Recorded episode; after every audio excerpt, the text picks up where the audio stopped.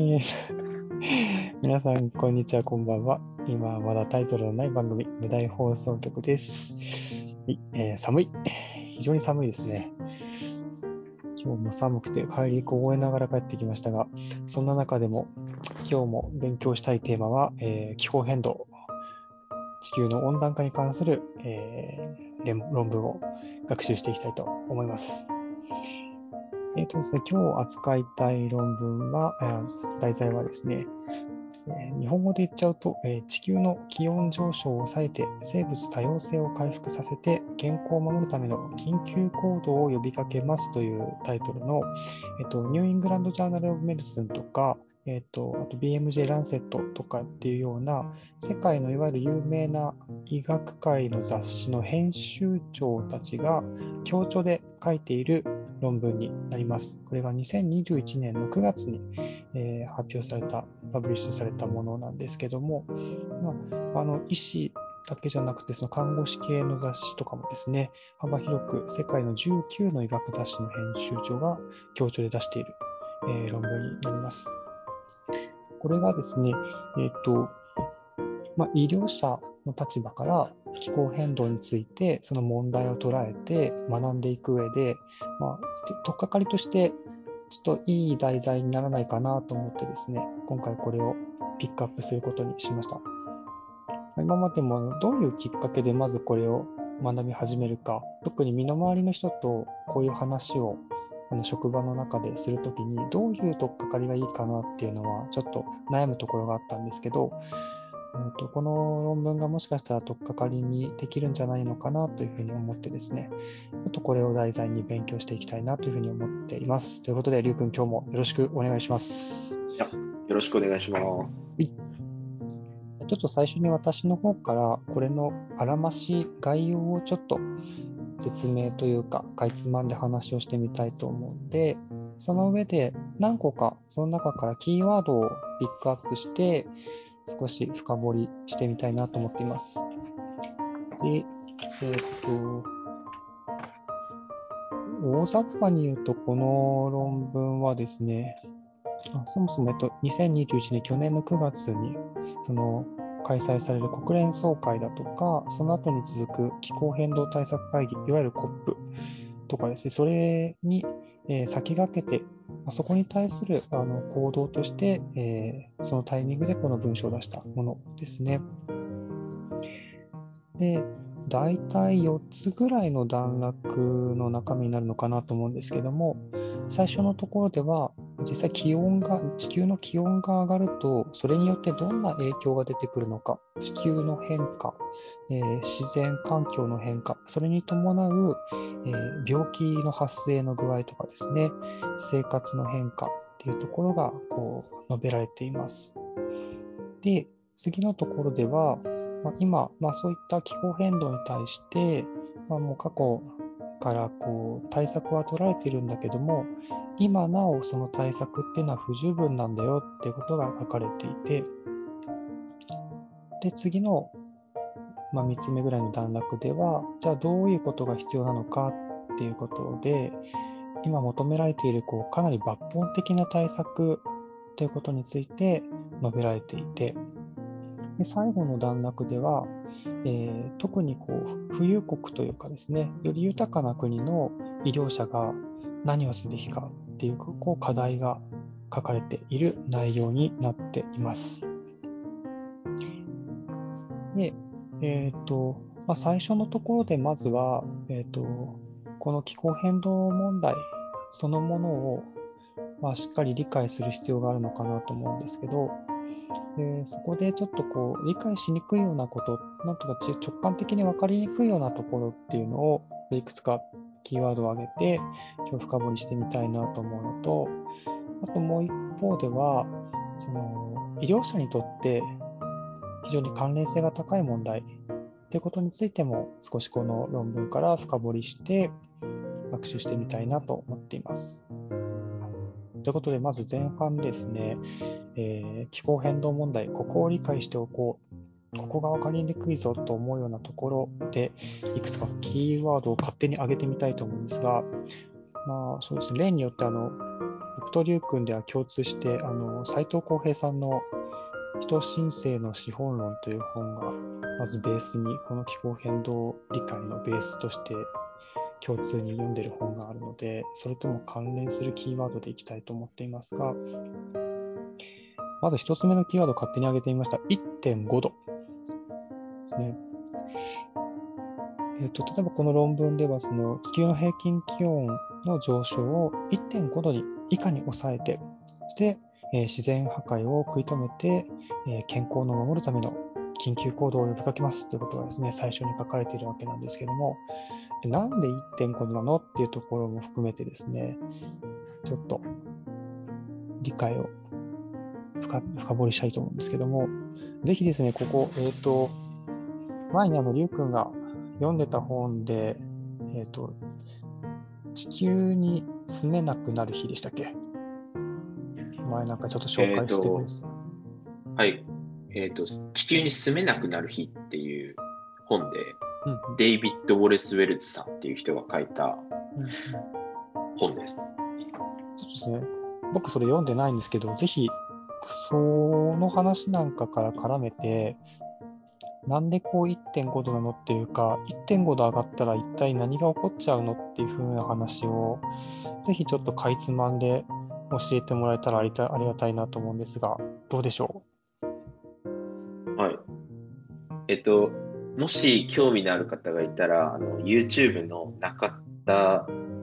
あっちゃんの、えー YouTube 大学でこの本取り扱ってる回があるので、ぜひ読んでみてほしいなと。あ、じゃないや、見てみてほしいなと思います。うオリエンタルラジオ。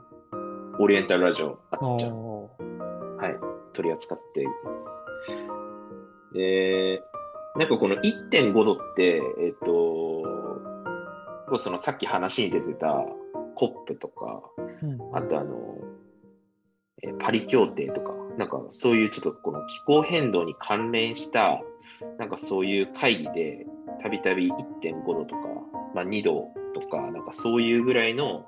気温を抑えましょうみたいな話で、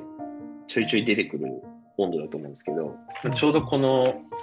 地球に住めなくなる日に書いてあったのは、えっ、と、まあ、気温が2度上昇したときに、地球でどういうことが起きるのかっていうのが書いてあって、まあ、それをちょっと紹介できたらと思うんですけど、そうだ、ごめんごめん。あれだね、えっと、2度とか1.5度の基準は、えっと、産業革命前の平均気温と比較しての上昇でよかったですよね。あ、そうですね。うんうん、すいません。ちょっとその前提を話し忘れてました。お願いします。じゃあ。えっ、と、まず2度上昇するとどういうことが起こるかというと、えっ、と、こう本に書いてあったのは、えー地表部を覆うう氷床の消失が始まる。えー4億人が水不足に陥る。赤道帯に位置する大都市は居住に適さなくなる。え北半球でも夏の熱波で数千人単位の死者が出る。インドでは熱波の発生率が32倍。そしてその熱波が居座る期間も5倍に長くなる。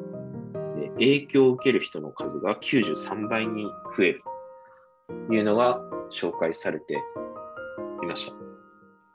え、ま、ちょっとごめん。インドインドの話ちょっと衝撃だったんだけど、さ30 32倍熱波が増える？らしいですよ。発生率が32倍。今何回あるのか知んないけど、それで5倍、1回あたりの期間が5倍に増えるんでしょ？はい。それ 熱波が1回どのぐらいあるのか知らないけど、仮に、仮に 1, 一日あ一日あったとして、32倍で5倍って言ったら150でしょ？そうですね。仮に今1年間に、160かな。仮に、仮に今1年間に1日あったとしたら160日分になるってことでしょ？いや、衝撃。え？さらっと言ったけど、ちょっとし衝撃です。なるほど。なるほど。そうか。ちょっと現状、まず現状が気になりましたけどね。はあ、衝撃。インドの衝撃でズームが落ちましたね。いやー、やばいよね、インド。えっと、ちょっとじゃあ、えーこっちの論文のところで関連するところを見てみると、と、医学、い病気的な話で言うと、気温の上昇によって脱水症状や腎機能低下、皮膚が領域の、えー悪性腫瘍、熱帯性の感染症、精神疾患、妊娠合併症、アレルギー、心血管疾患とか肺疾患、死亡率の増加をもたらしますということが書いてありますが、まあ今の熱波の話を聞いただけでも脱水症状とかってまあ 容易に、容易に想像がつきますよね。熱帯性の感染症はですね、蚊が媒介する蚊とか、あとダニとかそういうやつなんですかな、あんないわゆる熱帯性の感染症、マラリアだったりとか、えーデングとかですかね、が増えてくるっていう話とか、えっ、と、精神疾患の増加は気候変動でその環境が変わっちゃうことで、えー精神に影響するとか、もしくはあの気候変動によってたくさんこう災害、自然災害がものすごく増えるので、それによる PTSD が増えてくるとか、そういった論文がありましたね。妊娠合併症ってこうピンとこないところもありますけども、りゅうくんなんかこれ調べてくれたやつがあったかと思うんですけど、どんなあれでしたっけ？なんかあの、海外の論文では、なんかその早産と関連があるっていうようなのが載ってましたね。うんうん。アメリカで、えっ、と、まあ、実際に、うんえっ、と、その気温が上昇したことが影響して、早産であったっていう方が、まあ、に約2万人ぐらいいらっしゃったというようなことが載ってる論文でした。うんそうじゃあなんか間接的にそのさっきの精神疾患みたいなあの災害があってどうとかいう間接的なことっていうよりかはもう気温上昇そのものっていう感じの影響なんですかね。そうなんですかね。ちょっとその、原著論文、しっかり読んでないので、うんうんうんちょっとそれこれから読めたらいいかなと思うんですけど、うんうんうんまあ、ちょうど私、そういうタイミングだと思う。はい、ちょっと頑張って読みたいと思いますが、はい、一応そういうのありました。紹介ありがとうございます。そんなこんなで、あれですね。あと、まあ、気温、ここに書いてないけど、気温上昇そのものじゃないけど、あの、気候変動の元になるような、その、いわゆる二酸化炭素じゃなくて、えっと、なんだ、その、えーっと、いろんなものを燃やした時に出てくるガス。それに関連して、えーっと、それもやっぱ早産が増えるっていう話とか、あとアレルギー性の疾患とかもそうだし、まあ、あとは気道系の疾患ですよね、がすごい増えていくだろうっていうことが言われてるみたいで、あのアメリカのある環境団体とかが出している話では、年間それでアメリカの医療費が90兆、今医療費っていうか、それによる健康への影響がお金に換算すると90兆円ぐらいになるんじゃないかみたいな、そんな話もあったりしましたね。90兆ってまた規模がすごいですけど、ちょっとなんか特殊な計算の仕方をしてるんですけどね、そういうのがあったりしました。まあ、かなりの、まあ、影響が、まあ、現在すでに起きてるし、まあ、それがさらに、えっ、と、このぐらい気温が上がったら、そういう予測がされるだろうっていうところの話ですね。えっ、と、これが今1.5度上がったら何が起こるかっていう話だったんですけども、まあここで特に強調されてるのは、その、まあ気温が上がったからその問題が起こるよっていうだけじゃなくて、一回そこまでこう、えっと、ことが進んでしまったら、もう後戻りできなくなっちゃうよっていうことがかなりポイントなのかなと思うんですよね。ここで使われてる言葉で言うと、ティッピングポイントっていう風な言葉が使われてますけど、転換点っていうんですかね。まあ、この人間の体もそうだし、地球もそうだけれど、ある程度のことまでは何か問題が起こっても自分の中でこう自然にバランスを取れる、まあ、向上性というか何か悪いことが起きてもまたこうバランスを整えることができる自然なその調節作用みたいなものがあるわけですけどある一定度その度が過ぎちゃうとそれをその自浄能力みたいなものを超えてしまってガタガタガタガタっとドミノ倒しのように問題が進んでしまうっていうそのティッピングポイント転換点っていうのが、まあ、1.5度っていうふうに言われているんですかね。これとねなんかあのティッピングポイントって僕普段全然使わない言葉だったんで 余談ですけどなんかこうティッピングポイントってどういうふうに想像するとイメージしやすいのかなと思って調べてみたらものの例えではなんか椅子？椅子に座った時の例えがされていて4本足の椅子を思い浮かべてもらってお行儀悪くこう後ろにのけぞって後ろの2本足で座ってる状態プラプラして。でうまくこうバランス取ってる間はあの別に元に戻れるじゃないですか。でも調子に乗ってちょっと後ろに行き過ぎちゃうとバターンって後ろにぶっ倒れて。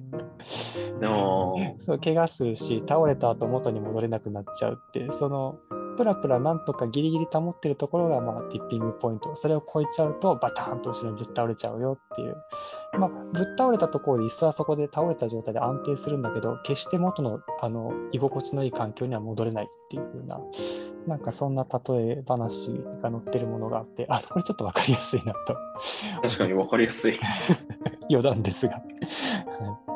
ということで、そのぐらいにあの1.5度を超えてしまうと、急速に世界全体が不安定な状態になってしまうんだと。そしてそこからは決してこう後戻りできないよっていうことが書かれていましたね。じゃあちょっと最初の勝手にキーワードとして挙げた1.5度テッピングポイントはそんな感じにしといて、で、もう一個ですね、自分的にこれは大事かなと思ったものが、ここで書いてある内容で言うと、え今言ったようないろんなその気候変動による、え自然環境の変化とかもしくはそれに伴う、えさっきの病気の話とかってそういう人間の人体の変化っていうんですかねっていうのは、え地球上でもこう最も弱い立場にある、その社会経済的に最も弱い立場にある人々のところにほど不均衡に影響が及ぶんだっていうふうなことが書いてあります。あの具体的に言うと発展途上国の方とかですね。で、そういうところで問題が大きくなって、え紛争が紛争を招いたりとか、あの気候変動ですね、食料がね、なかなか取れなくなってしまって食料不安が出てきて、そこに住めなくなって強制的に移住をしなくちゃならなくなったりとか、まあ、移民、難民の問題ですかね。あとそこでこそその感染症が増えたりとか、健康問題が増えたりとかっていうふうなことが言われていて、より一層その社会の格差みたいなものを広げていくということが書かれていますね。でこれはあの私たち読んだ人申請の資本論でも、えっと、グローバルサウスって言葉でかなり本の最初の方で強調されて出てくると思うんですけど、もしくは今、あの世界の若者たちがやってる活動でいうと、あのクライメートジャスティスみたいな言葉がありますけど、その気候正義ですかね。気候変動に伴う、えーと、その社会的な不均衡ですね。それに対するこう問題提起っていうのがここにも、えー、含まれて書かれていました。これもかなりあの気候変動問題を扱う上では重要なキーワードなのかなというふうに思っていますが、よくグローバルサウスみたいな言葉を、まあなんだろう、まだこのこの手のものを勉強する前の自分たちに 説明するとしたらどんなふうに語りますか？えっと、うん、じゃあ、あの、あれですかね、例えば、まあ、今自分たちが使ってる、あの、スマートフォンとか、うん、なんかそういうのをイメージしてもらって、で、あの、まあ、自分たち、まあ、日本って、まあ、先進国だと思うんで、うんうん。日本であの自分たちが使ってるスマホの材料になってるものの中に、あの、その充電の時に使うリチウム電池とかあると思うんですけど、うんうんうんそのリチウム電池を作るためのその原料っていうんですかね。あの、レアメタルとか、そのリチウムとか、そういう原料ってどっから取ってきてんのみたいなうんことを考えたときに、えーリチウムはどこでしたっけ？チリでしたっうん。ちょっとチリ。けそういうあの海外から取ってきてると思うんですけど、うんうんえーグローバルサウスっていうのは、まあ、ただ単に北半球、南半球とかっていう意味じゃなくて、あの、まあ、自分たちがその便利なものを使うためにこう使ってるあのスマホみたいなものの原料をあの開発途上国のような国から、まあ、安く仕入れてるいうあのその安く買われちゃってるようなあの国に、まあ、先進国に、まあ、変な言い方するとこううまくこう使われちゃってるような国のことを、まあ、グローバルサウスっていうのかなと思ってで例えばリチウム電池で言ったら、まあ、チリとかであのリチウムってなんか地下地下のなんかあの塩湖ってあのちょっとこうしょっぱい湖の地下を掘ってってでリチウムが含まれている水をガーッとこう地下から汲み上げてでその汲み上げた水入りのリチウム入りのやつを取り出したのを水飛ばして残ったリチウムを取り出すみたいなそういうことをやってるらしいんですよ。でその時に取り出す水の量がなんか毎秒1700リットルぐらいの勢いで汲み上げてるらしくて毎秒。毎秒 まあもうイメージつかないですよね。そのぐらいのもう本当にすごい大規模に組み上げているらしいんですよ。で、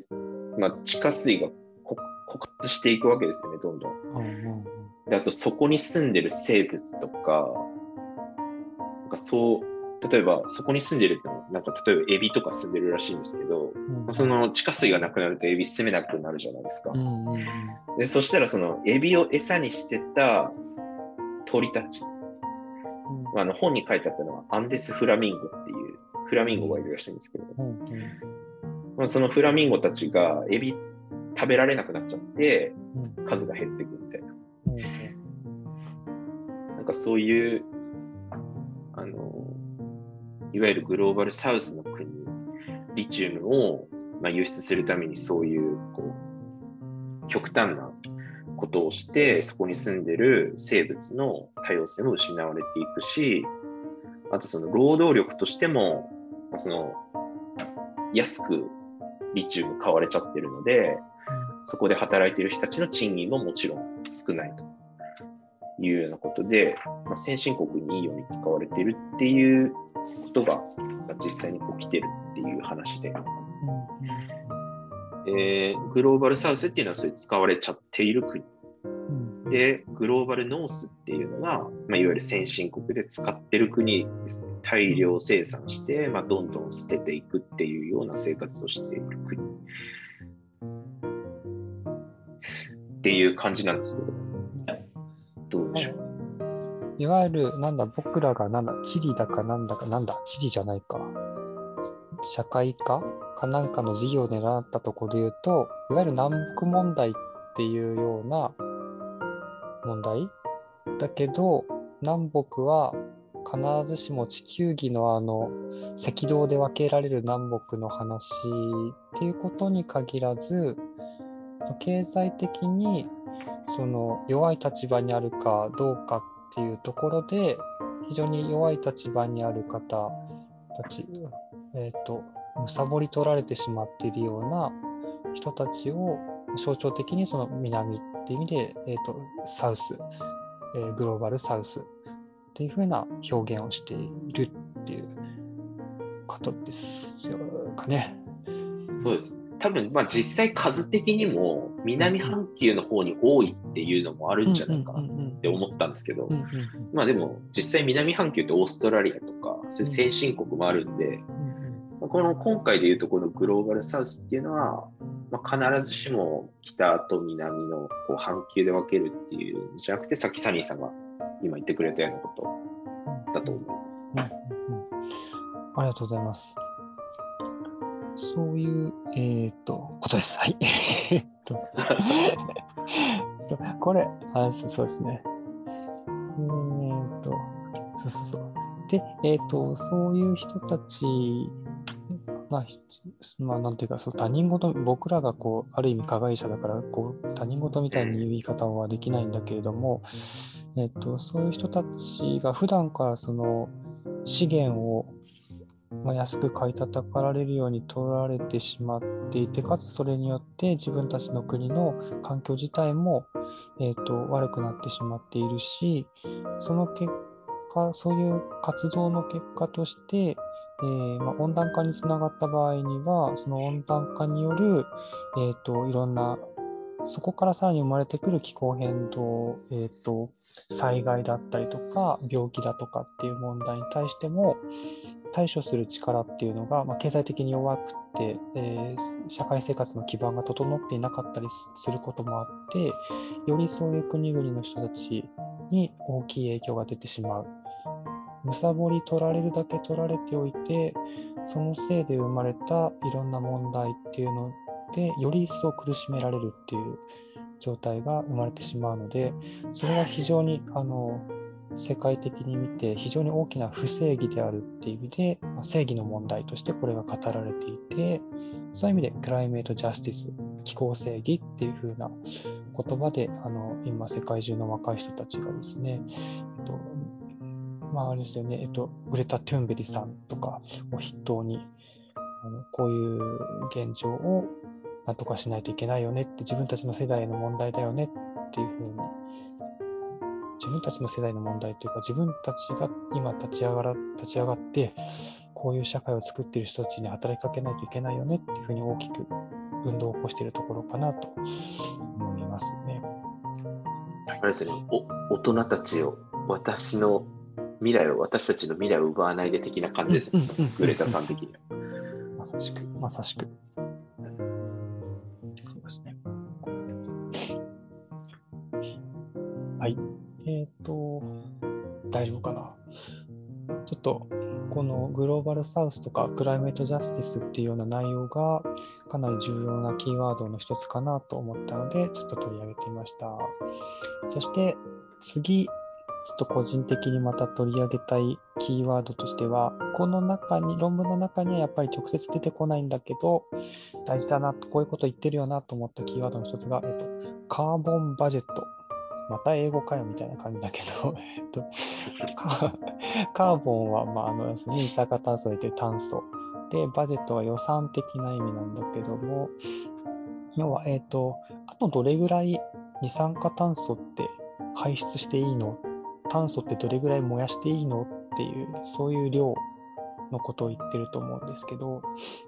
まあ、これが逆に言うと、えっと、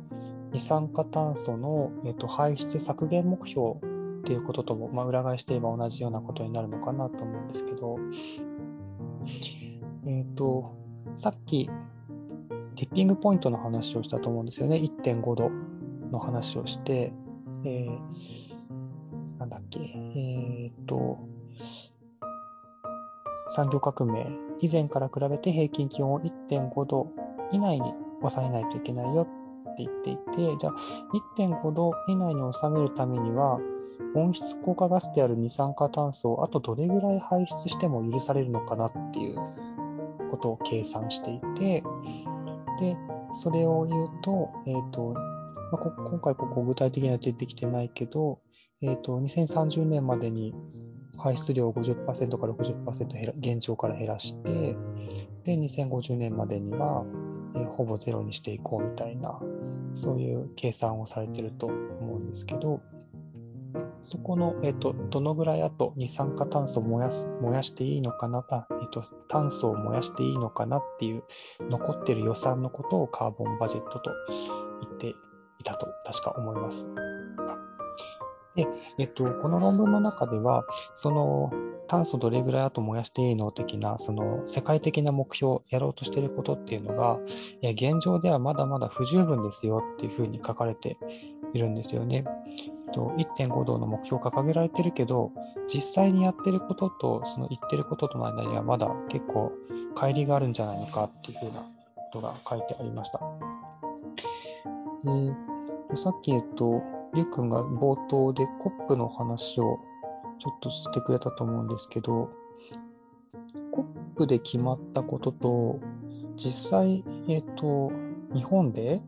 どうなってるみたいな話って、なんかりゅうくん、分かるところあったら教えてもらっていいですか？はい。あの、コップって自分もあんまり調べるまでは、なんかニュースでやってるなーっていうぐらいしか思ってなかったんですけど、コップっていうのはあの、カンファレンス・オブ・ザ・パーティーズっていう意味での略称で、えっと、締約国締約国会議っていう日本名らしいんですね。で、まあ、締約国会議っていうことなんで、なんかあるなんかルールを、まあ、守りましょうねって決めた国の人たちが話し合う会議っていうことで、うん、で、COP26 とかっていうのは、あの国連変動枠組み条約っていうあの、そういう条約を、まあ、守りますって言った国の人たちで集まって、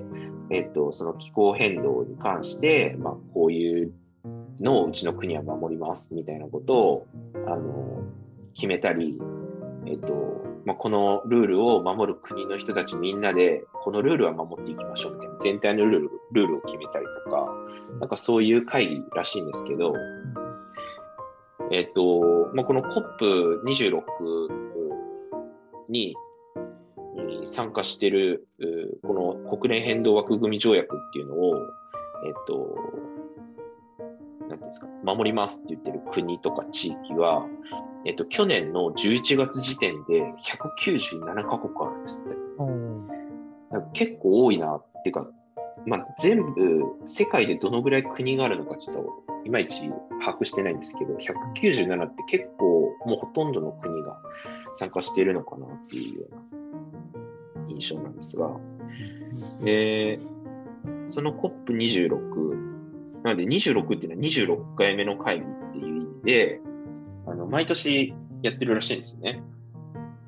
で、あの、COP26 よりも前の話ちょっとしてもいいですか、うんうん、あの、有名なところで言うと、あの、京都議定書っていうのがあって、これ COP3 の時に採択された、そのいわゆるルールみたいなものなんですけど、教科書でやったよね。うん、ややりましたよね。教科書載ってた、うん、はい。小学校の時とかの、なんか社会の教科書に載ってたような感じで、なんとなく覚えてたんですけど、うんうん、そうですよね。1997年なんで、僕、9歳だから、だから本当に小学生の時ですね。で、この京都議定書っていうのが、まあ、どういうルールを決めたかっていうと、あの、先進国で、えー、1990年と比べて、えー、5%その CO2 を削減しましょうっていう目標を決めたらしいんですね。で、それと一緒に、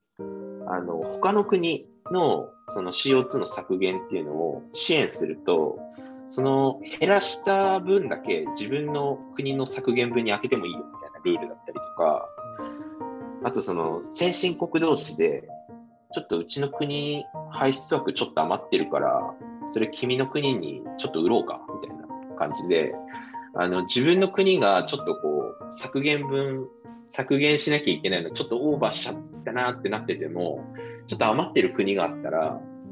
じゃあちょっと買わせてもらっていいですかみたいな感じで、その、その売り買いができるみたいな、そういうルールを決めたりとか。その家族でパケットしようみたいな。そういうのをやってたらしいんですね。で、でもこのまあ京都議定書のまあ問題点というか課題っていうのはあの先進国の中だけでやってたことなので例えばその当時中国とか、まあ、インドとかっていうような国が途上国の扱いになってて、まあ、特にその削減の義務をまあ負わないですよみたいな感じでなってたというようなことが、まあ、そのルールの限界だったっていうようなことが上がってました。今、中国がバンバン出してるもんね。そうですよね。はいで、まあ、そういったまあ限界もありつつ、うんえー、そこから約18年後の2015年、今度 COP21 っていうのが、21回目会議っていうのがあって、これもあの聞いたことあるかもしれないんですけど、パリ協定っていうのが採択されたんですね。なんか有名ですね、名前は。パリ協定。聞いたことは僕もあったんですけど、うん、で、中身をちょっと調べて、へえと思ったのが、さっきもちょっと話出ましたけど、世界の気温上昇を、えーと、産業革命前と比べて2度より低く保ってで、できれば1.5度に抑えられるように努力をしましょうっていう、そういうルールを決めたらしいんですね。で、えっ、ー、と、それだけじゃなくて、各国が、あの、それぞれで削減目標を決めるっていうのが、まあ、義務になったそうなんです。うん、はい。で、まあ、そこでちょっとさっきの話にその1.5度っていうのがここで出てくるわけです。うんうんうんはい、あれ何年だっけ？これが2015年に採択されて、はい、で発行は翌年らしいんですけど、なるほど、なるほど。はい、そんな感じだそうです。で、その今回の COP26 ですね、これあの、コロナの影響で1年延期になったらしくて、なんですけど、なので、えっと、ちょっと1年遅れなんですけど、行われた COP26 で、じゃあ何が話し合われたのかというと、えっ、ー、と、決まった内容としては、その気温上昇を産業革命前と比べて、2度にさ、2度以下にします。できたら1.5度を努力しますって言ってた、まあ、パリ協定のルールをちょっと厳しくして、気温上昇を1.5度に抑える努力を追求しますっていう、まあ、ちょっと微妙な言い方なんですけど、パリ協定の時に比べると、ちょっと強い言い方になってるっていうので、まあ、実質的にま目標が1.5度に厳しくなったっていうようなところですね。うんうん、で、あとはあの石炭火力発電を段階的に削減していきましょうとか、あとは途上国へ資金支援をま倍増させて、年間1000億ドルの目標を達成しましょうっていう、まあ、これは後で出てくると思うんですけど、ちょっと。そういった決まりが、あまあ、そういったルールが COP26 では決まったということらしいです。で、えっ、と、まあ、日本ではですね、どういう感じで、その COP 関連で、あの、偉い人たちが言ってるかというと、えっ、と、まあ、岸田さん、今の総理大臣の岸田さんは、えっ、と、まあ、支援、資金支援に関しては、えー、日本は最大100億ドル、約日本円で言うと1.1兆円の追加の支援を、えー、行いたいと思ってますという考えを示したと。で、あとは、あの、アジアの地域に、まあ、支援する方法として、えー、火力発電を活用する方針を表明したということで、ん？火力発電みたいな。段階的に減らすって言ってはい。で、これのあの方針を表明したところをですね、その環境 NGO のあの気候行動ネットワークっていうところがあの温暖化の対策に後ろ向きだと。日本はダメだっていうことで、えー、おめでとうございます。日本は化石賞に選ばれましたということで、えーこれ COP25 の時も、あの、この NGO のから化石賞をいただいたそうなんですけども、あの2年連続で日本にえー化石賞が贈られたと。不名誉な賞ですね。これが贈られることになったというようなことらしいですね。で、ちょっとその COP っていうのはあの説明に関しては以上なんですけど、うんうんうんそれ以外にも、あの、まあ、いろいろな、この1.5度削減したら本当にさっきのティッピングポイント的な感じで、あの、地球の気候変動を抑えられるのかみたいなことに関する研究が、まあ、あの、国連の、あの、機関で行われていてですね。えー結局じゃあ、果たしてそれを達成できたとしたら、地球は助かるのかっていうところなんですけど、なんかあの、大体その COP やる前って、各国が、まあ、大体このぐらいの目標をやりますみたいなのを事前に提出するらしいんですけど、その提出してきた目標を、まあ、仮に全ての国が実現したとしても、えー今世紀末に、えー産業革命前と比べて気温は 2. 上が2.7度上がりますよっていう予測がされているのが国連環境計画っていうところが出した、えー報告書。なので、まあ、COP で話し合われてる、その各国が、まあ、自分たちの国はこれ目指しますとか言って言ってる目標を仮に全ての国が達成したとしても、今世紀末までに産業革命前から2.7度も上がっちゃうっていう、まあ、そういう予測も出てるっていうのを、まあ、最後にお伝えして、サニーさんにお返ししたいと思います。ダメじゃんっていう。ありがとうございます。かなり具体的な話をしてもらえて、まあだからここでこの論文であれですね、世界的な目標は不十分だっていうふうに、こそうわざわざこの一章を設けて書いてるってことですよね。うん。日本で言うと、あれ ?8 期、7期、あの火力発電所を今、新設準備中のものが、7か8ぐらいありましたよね、確かね。これから作るえーで準備もしてるのと、さらにもう一個ぐらい作ろうって計画してるものがあるっていう風な話を聞いたんですけども、全然、だから一回作っちゃったら、ね、使えなくなるまで普通は使い尽くすあの原発と一緒ですけど、なると思うので、燃やし続けるわけですよね。でねしかも、あれ、えっと、どこだっけ？あ、そうだ、さっきの、あ、さっきの話でアジアに新設しますって、まあ、要は輸輸出までするっていうことですよね。そうですね火力発電所の輸出までするっていう話だから、減らしましょうねって言ってるところで、真っ向から違うことやってるっていう状況ですよね。こういうのは本当になんとかしていかなくちゃいけないですねっていうことが書かれておりますね。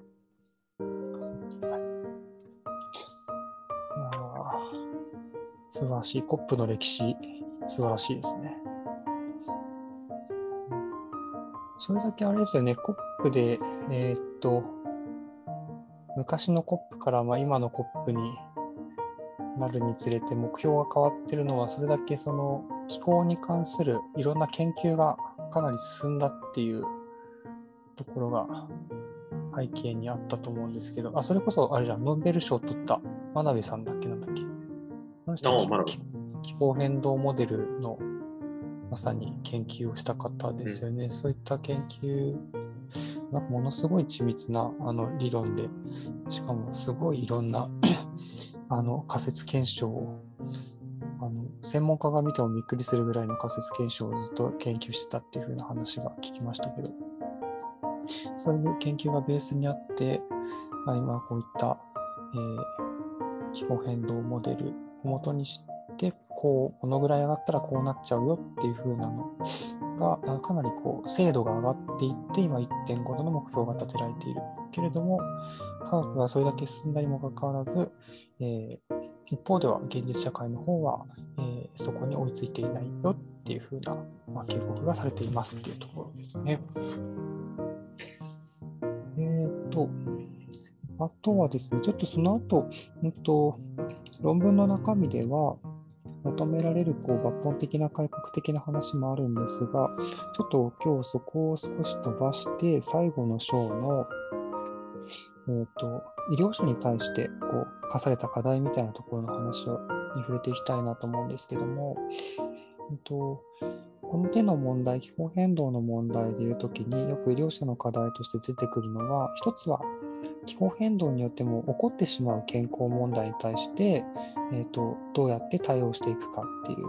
ことが一つですね。日本だとよくあの夏の熱中症が問題になりますけども、これがどんどん増えちゃったりするので、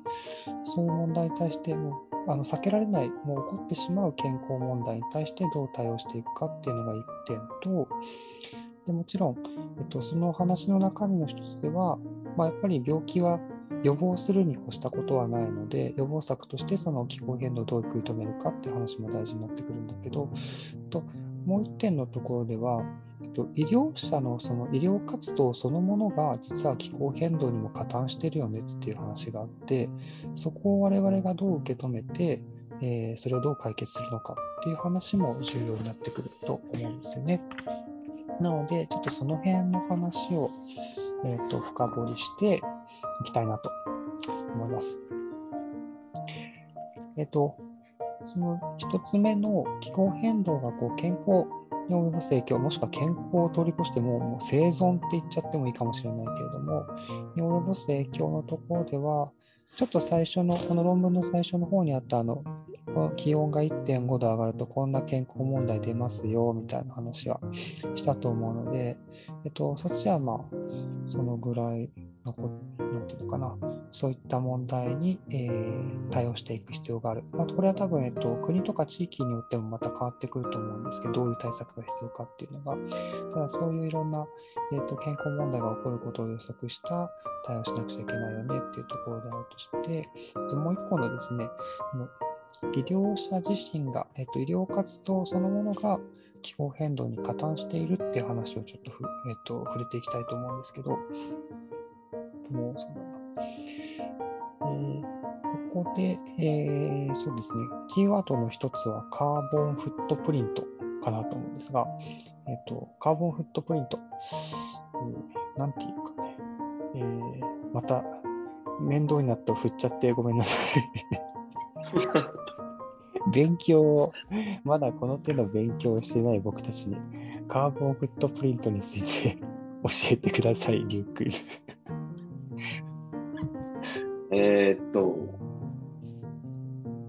で例えばあの、さっきの例えで言うとあの、やっぱスマートフォンをイメージしたときに、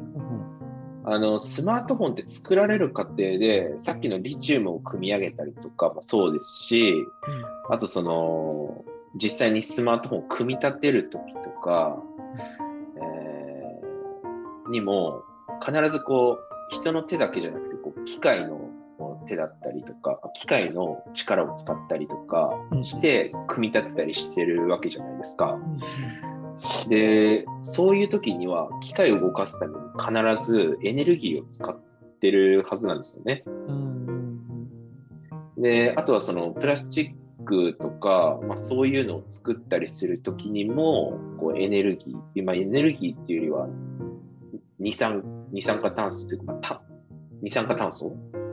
えーなんかそうが発生しているはずで、うんえー例えばだからそういうこう製品が、えーこう原料を集めてきて組み立てられて自分たちの手元に届くまでの間に、えーどのぐらいのお二酸化炭素をあの消費えーしてくるのかみたいなその二酸化炭素のその量的なものうんうんを表したのがカーボンフットプリント。あれ、あれでしたっけ？あの、廃棄する時のやつも含まれるんでしたっけ？カーボン。そうですね、使用するところから廃棄するところから全部あ、使用も含含まれるね。そうそうですね。いや、ごめん。こうやってね、人に話してもらうと自分の頭が整理されて話せるようになるんだけど。なんかすごい生贄にされた感じ。プリント足跡なので、その生まれた時から死んでいくまでの一生の足跡ですよね。なので、えっと、今、リュウ君が言ってくれたその製品の原材料、リチウムだったりとかって原材料を取る段階から原材料をその製品の部品にして、そして部品を組み立てて、で、製品を作って、で、販売するところまで運んで、運んだところで売って、で、買った人がそれを使う、で、最後使って壊れて廃棄するっていう風な全ての過程で使われる、排出される二酸化炭素なので、うん、例えばさっきの、えっと、じゃあチリで水を汲み上げるって言ったら、汲み上げにポンプできっと電力を使ったりするし、とかですかね。で原材料を運ぶ時の輸送にも車の排気ガスが出たりとか、空輸をすればジェット、ジェットの空輸でまたエネルギーを使うしとか、あとは自分たちの手元にじゃあそのスマートフォンが来たら充電をしたりするからまた電気を使うしとか、廃棄をするときはじゃあその分解してその廃棄所でどういう処分するのかわかんないけど、そこでもまたエネルギーが使われるのでっていう風な商品、製品の一生にかかるそのエネルギーがそこで使われる、えーと出てくる二酸化炭素の量のことを、えーカーボンフットプリントと言っていたはずですね。はい、すいません。生贄にしてすいません。人の人の話を聞きながら頭を整理するという。いい生贄になれたので、よかったです。美味しくいただきました。で、えっ、と、そうだそうだ、えっ、と、ありがとうございます。そうそう、そこはカーボンフットプリントの話をすると、ちょっとイメージが、あの、イメージというか、私たちの普段の医療活動っていうのが、どれだけ二酸化炭素を排出してるかっていうことを考えやすくなると思うんですけど、えっ、と、例えば、えっ、と、日本全体の温室効果ガスの排出量のうち、えー医療分野、医療とか、まあ、介護も含まれるかもしれないけど、ね分野で排出している、えー、と量っていうのが全体の4.6%なんですって。多いか少ないかって言われて、4.6って少なくはないですね、決してね。その全産業の中を考えて、医療の分野で4.6%使ってるらしいんですね。その4.6%のうちの内訳で言うと、そのうちの4分の1、25%は入院で使ってるんですって。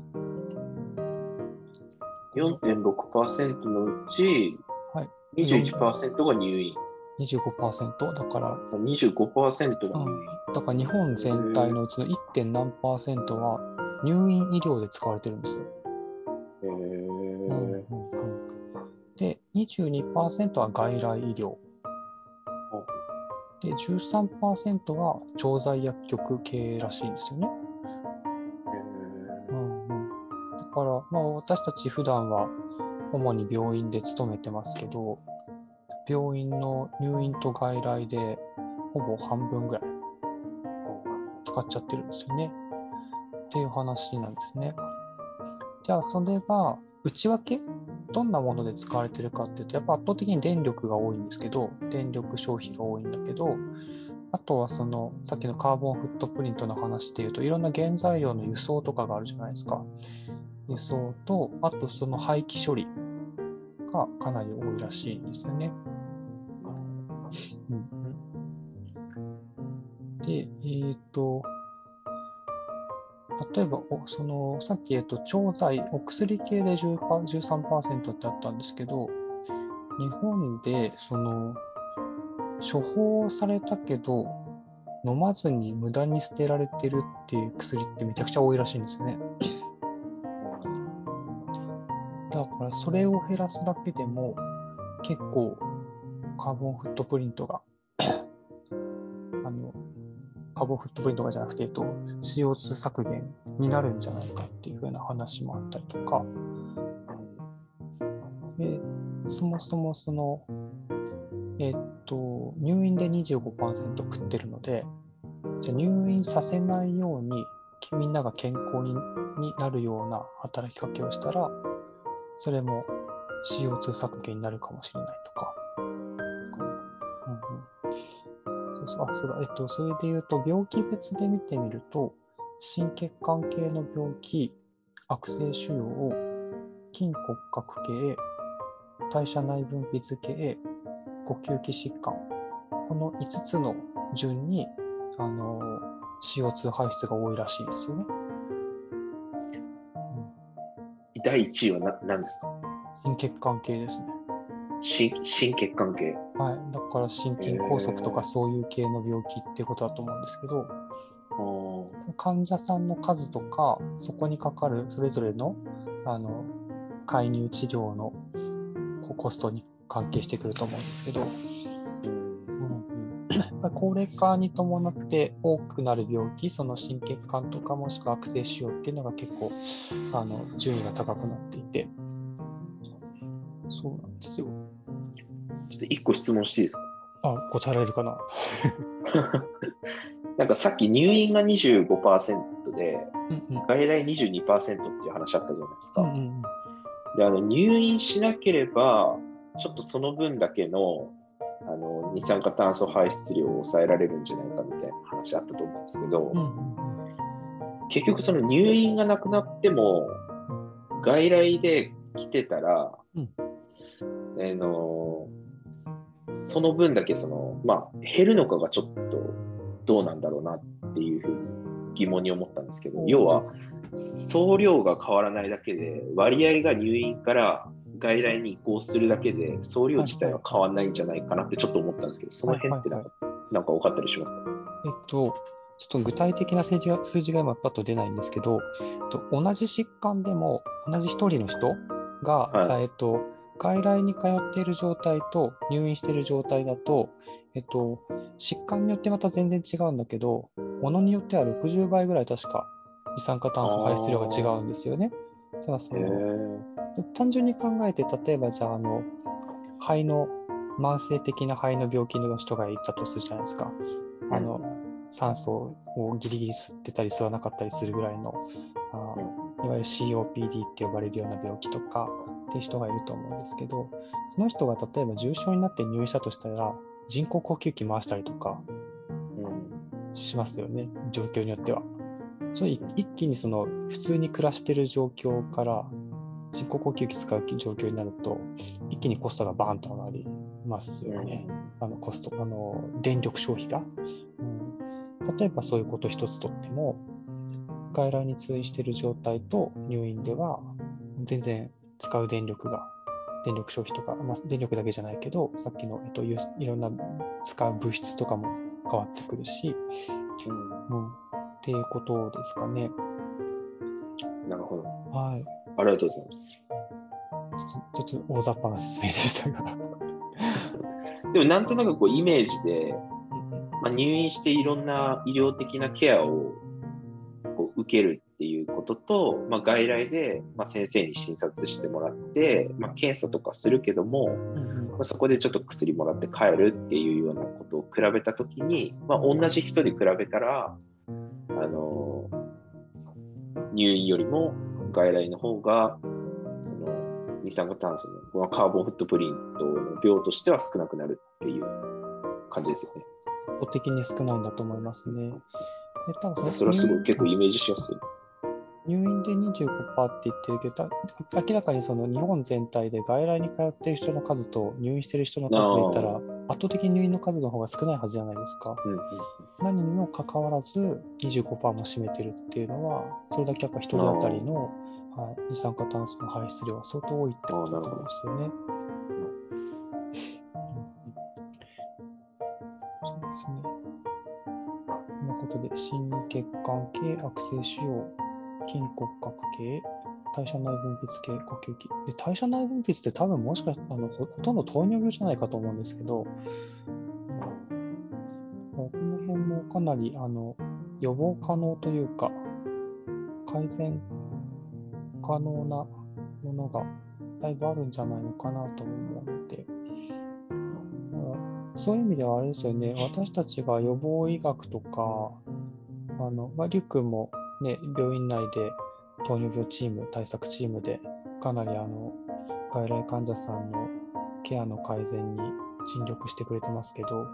そういう取り組み自体が入院にあの回避につながるんであれば、実はそれが二酸化炭素排出削減につながってるってことでもあるんですよね、きっとね。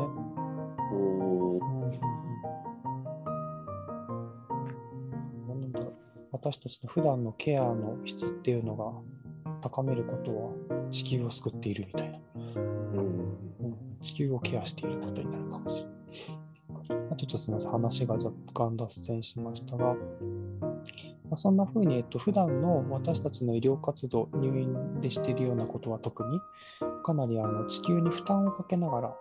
えー CO2 をかなり排出しながらやってる活動なんだっていうことを、私たちはちょっと自覚する必要があるのかなと思っています。はい、なんでこういった、えー、と仕組み自体をあの抜本的に変える必要があるんじゃないかと。で、そのためには臨床現場を変えていく必要があるんだっていうことを医療者自身がよく認識しましょうっていうふうに、ここの論文には書かれています。うんで、えっと、何より、その、私たち医療者っていうのは、まあ、患者さんの、患者さんというか、まあ、人々の患者さん、患者にもならない人も含めた人々の健康に対して責任を持つような立場にある、そういうプロフェッショナルであるので、で、気候変動の問題がこれだけ健康に影響するっていうことが分かっている以上は、医療従事者が率先して、この気候変動ってこんなに大変な問題なんだよってことを人々に啓発していく必要があるんだよっていうことで、あのこの論文の中では強調されています。ね、そんなことで、まあ今まさに、まあ、僕もりゅうくんもあのこの気候変動について学び始めたところで勉強中ではありますけども、引き続きこれを深めて、でまあ、こういう形で、まあねまあ、正直私たちのポッドキャストがどれだけの人のお耳に届いてるのかわからないけど、啓発をいつでもどういう形でも啓発ができるようにあの、どうやって発信したら届きやすいのかとかいうことも含めて、ぜひ学びを深めていきたいなと今後も思うんですけども、まあ、ちょっと勝手なあの解釈とか、あの勝手な深掘りもしながら、この一本論文を今日は扱ってみましたが、全体通してなんか感想とかありますか？そうですね。まあ、意外とこう自分たちとはちょっと遠いところでこう話されてる話だなっていう部分があったんですけど、まあ、あのこの声明、えーを読んで、まあ、こうやって話してみるといや本当にすぐ身近な話だなっていうふうには思いましたしでやっぱり解決していくためにはすごくこう大きなところであの、ま、マクロな部分での改革というか変えていかなきゃいけない部分もあるしだけどそれだけじゃなくて自分たちの病院でもやっていけるようなこうミクロな部分での対策をこうしていく必要性っていうのもあるんだなっていうのは強く感じました。うんそうですね。ちょっと、まさにそのマクロな分の話で、あの抜本的な対策としてこういうことがっていうふうに書いてあるところ、今日は飛ばしちゃったんですけど、ちょっとこういった話も今後の、あれですね、学習の中で、まあ今後の配信の中で、ちょっとぜひ学習を深めていけたらいいですね。はこうね、ちょっと小手先のエコな生活とか、じゃあ全然太刀打ちできないんだよっていうことってあるので、うん、ありがとうございます。あとはあれですね、なんか、これをうまい形で、まずは身の回りの同じ職場の人たちから、こううまく共有していけたらいいなと思っていますね。なんか今日の話の中で、こういうとっかかりで話し始めたら、なんかこう、広げられそうというか、聞いてもらえそうだなとか 思うところってありました？実感持ちやすいかもみたいなところというか。あー。でもなんか自分たちが、その最後の方で出てたあの、い医療、病院で出してるその、カーボンフットプリントみたいな、うんうんそういう部分の話って、全然聞かないんで、うんなんかそういうところから、うん、なんかその、それ、どれだけ自分たちの一つ一つのこの、こう、医療活動だったり、まあそれは患者さんを治療するため、ケアするために必要なことではあるんだけど、まあ、そういう患者さんを、まあ、事前に予防して、あの入病院に入院しなくても長く地域で生活できるような取り組みができれば患者さんたちにもメリットはもちろんあるし気候変動に対してもこう効果があるっていうかそれをやっていかなきゃいけないんだよっていうのをあの気づいてもらうためにはなんかそういう病院のこうカーボンフットプリントみたいなところからちょっと掘り下げていくのは結構身近な問題として捉えやすいのかなって思いました。なるほど。なんかあれですよね、僕らの病棟ってほら、地域包括ケア病棟で、あの、いかに暮らしにまた返していけるか、その人のらしくらしい暮らしに返していけるかっていうところが、まあ、主眼になるような病棟だと思うんですけど、そこの働きも、なんていうか、拡大解釈すると、この気候変動にとって大事なのかなっていうのは、うんなんか思いましたね。その再入院させない、うん。うん。安定した安全な環境を提供し、準備して、まあ、我々だけがやるわけじゃないけど、あのまあ、ご本人にとっていい環境を提供して再入院させないような安全を確保していくっていう役割をちゃんと果たせることは、まあ、入院入院することがね、あの CO2 を排出するっていうことであれば、そういう形で再入院を阻止できると、地球にとっても